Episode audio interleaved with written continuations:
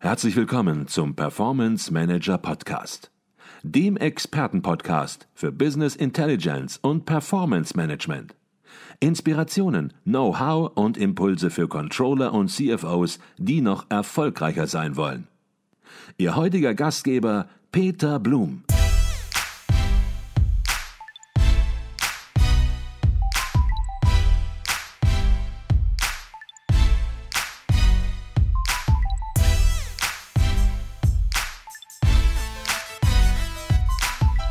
Herzlich willkommen zum Performance Manager Podcast. Mein Name ist Peter Blum.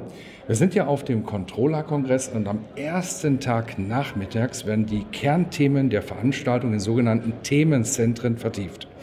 In drei gleichzeitig findenden Arbeitsgruppen ja, wird mit den Teilnehmern diskutiert. Experten sind dort aus Wissenschaft und Wirtschaft. Und wir haben den Leiter eines dieser Themenzentren hier bei uns im Podcast. Herzlich willkommen, Jens Ruppers. Ich freue mich auf unser Gespräch und vielen Dank für die Einladung. Herr Ruppers, der Titel Ihres Themenzentrums lautete Herausforderungen in einer sich verändernden Arbeitswelt.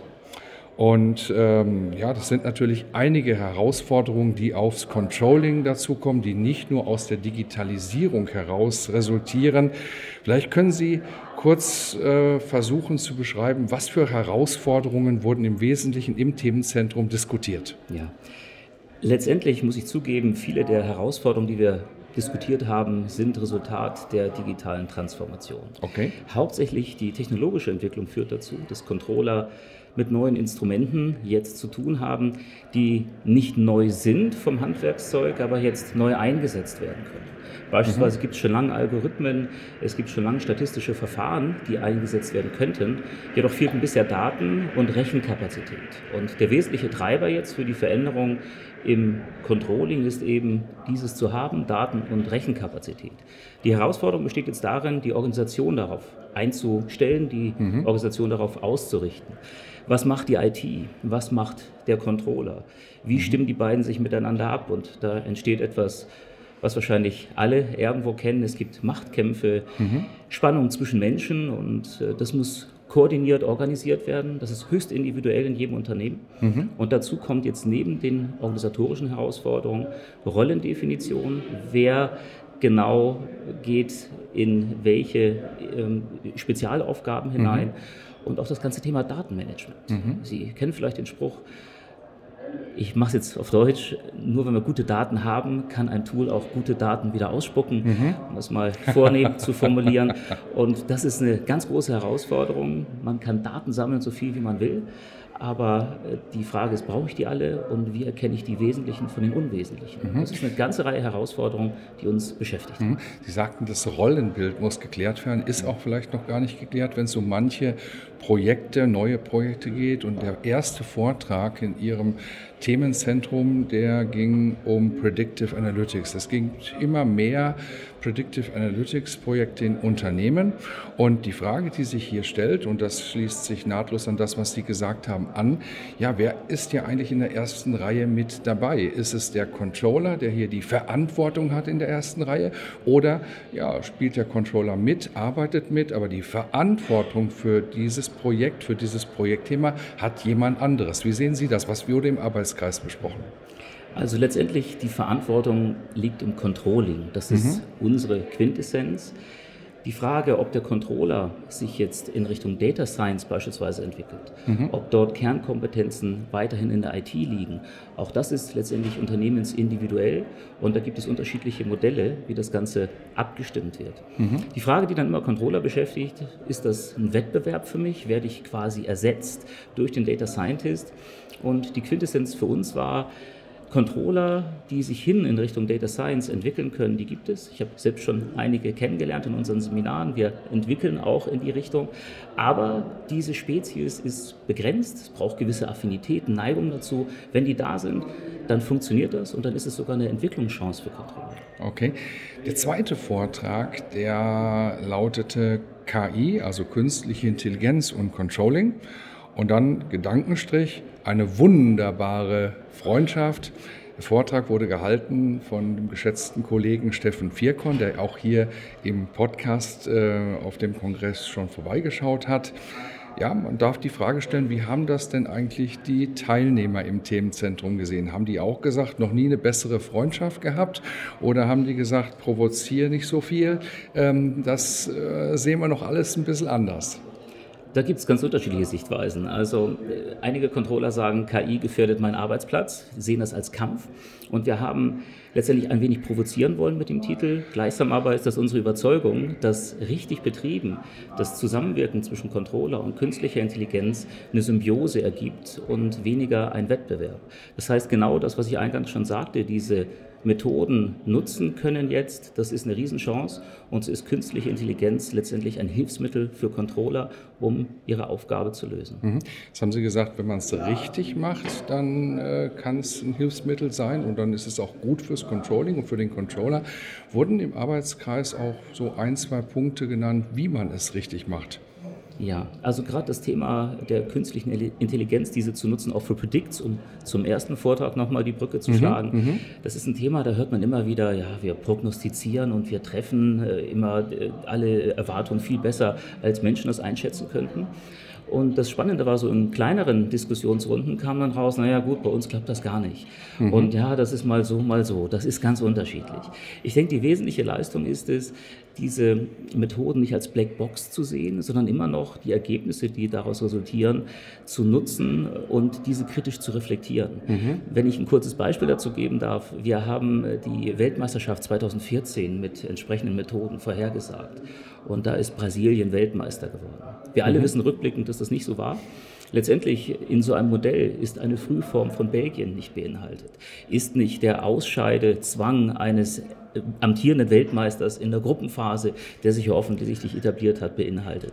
Das heißt, das, was da herauskommt, muss immer noch reflektiert werden und die Daten müssen entsprechend richtig ausgewählt werden. Und das ist für mich der Punkt, mhm. dass äh, eigentlich die Quintessenz die war, nicht systemgläubig werden, sondern das System nutzen mhm. und entsprechend die Arbeit damit unterstützen. Okay.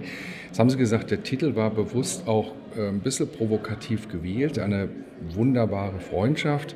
Ja, und manche werden möglicherweise auch sagen, ja, es ist überhaupt nicht wunderbar. Da kommen so viele Themen auf uns zu. Künstliche Intelligenz, Machine Learning, Deep Learning, Digitalisierung als Oberbegriff und, und, und, und, und.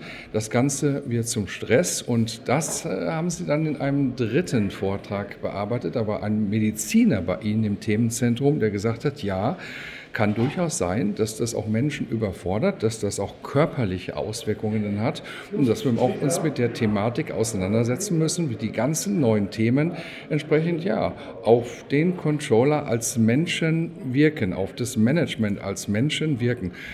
Was äh, war Thema dieses dritten Vortrages? Ja. Der Vortrag hat sehr betroffen gemacht. Die Teilnehmer und Teilnehmerinnen haben sich selbst ertappt gefühlt. Und ich möchte das Thema Stress jetzt nicht zwingend auf die Technologie zurückführen, äh, künstliche Intelligenz oder ähnliches.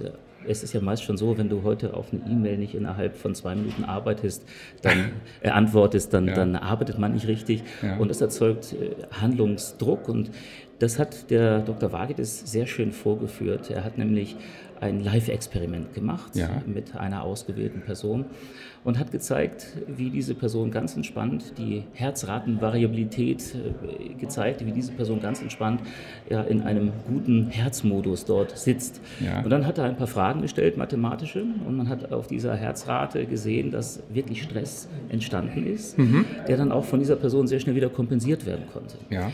Und seine Ausführungen waren eben die, und das konnten viele nachvollziehen, dass in so einer Situation nicht viele Menschen sind und dass das geübt werden muss und dass es auch sehr sinnvoll ist, sich täglich Zeit dafür zu nehmen.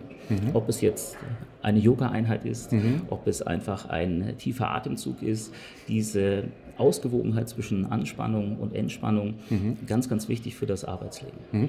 Kann man vielleicht auch sagen, Herr Opas, dass das so in gewisser Weise ein Augenöffner war in diesem Themenzentrum, weil dieses Thema, was Sie jetzt in diesem Vortrag, in diesem Themenzentrum, wo nur ein Teil der Kongressteilnehmer saß, ja bearbeitet haben, aber im Grunde genommen durch die Betroffenheit auch spürbar war, Mensch, ja, damit müssen wir uns auch beschäftigen in Zukunft und vielleicht noch stärker und das Ganze ins Plenum hineinholen? Ja, also die, die, die da waren, waren derart betroffen. Und ich muss sagen, gerade die Älteren, die das eine oder andere auch schon am eigenen Leib spüren, haben hinterher das Gespräch gesucht. Und ich denke, es gibt mehrere Optionen, sich einfach als Unternehmen mal zu erkundigen. Das ist keine Rieseninvestition, dort Programme zu starten oder auch tatsächlich das mal hier ins Plenum zu holen, um eine breitere mhm. Masse zu erreichen. Und es geht vielleicht auch hier Regeln zu definieren. Das ist vielleicht auch nicht nur ein emotionales Thema, sondern es ist auch ein Thema der Regeln. Sie sagten gerade, wenn ich nicht auf eine SMS reagiere sofort, dann ja, fragt man sich schon, bist du noch mein Freund? Wenn ich nicht auf eine E-Mail reagiere innerhalb von einer oder zwei Stunden, dann fragt man sich, will der noch mit mir arbeiten? Und hier Regeln zu definieren und diese Regeln, dieses Regelwerk, das könnte natürlich auch wieder ein Thema des Controller-Vereins sein. Wie kommuniziert man mit neuen Medien, mit neuen Instrumenten? Wobei so neu sind sie nicht, aber es gibt noch keine Regeln in dem Bereich, noch keine wirklich definierten Regeln diese Regeln mitzuschaffen? Wie sehen Sie das?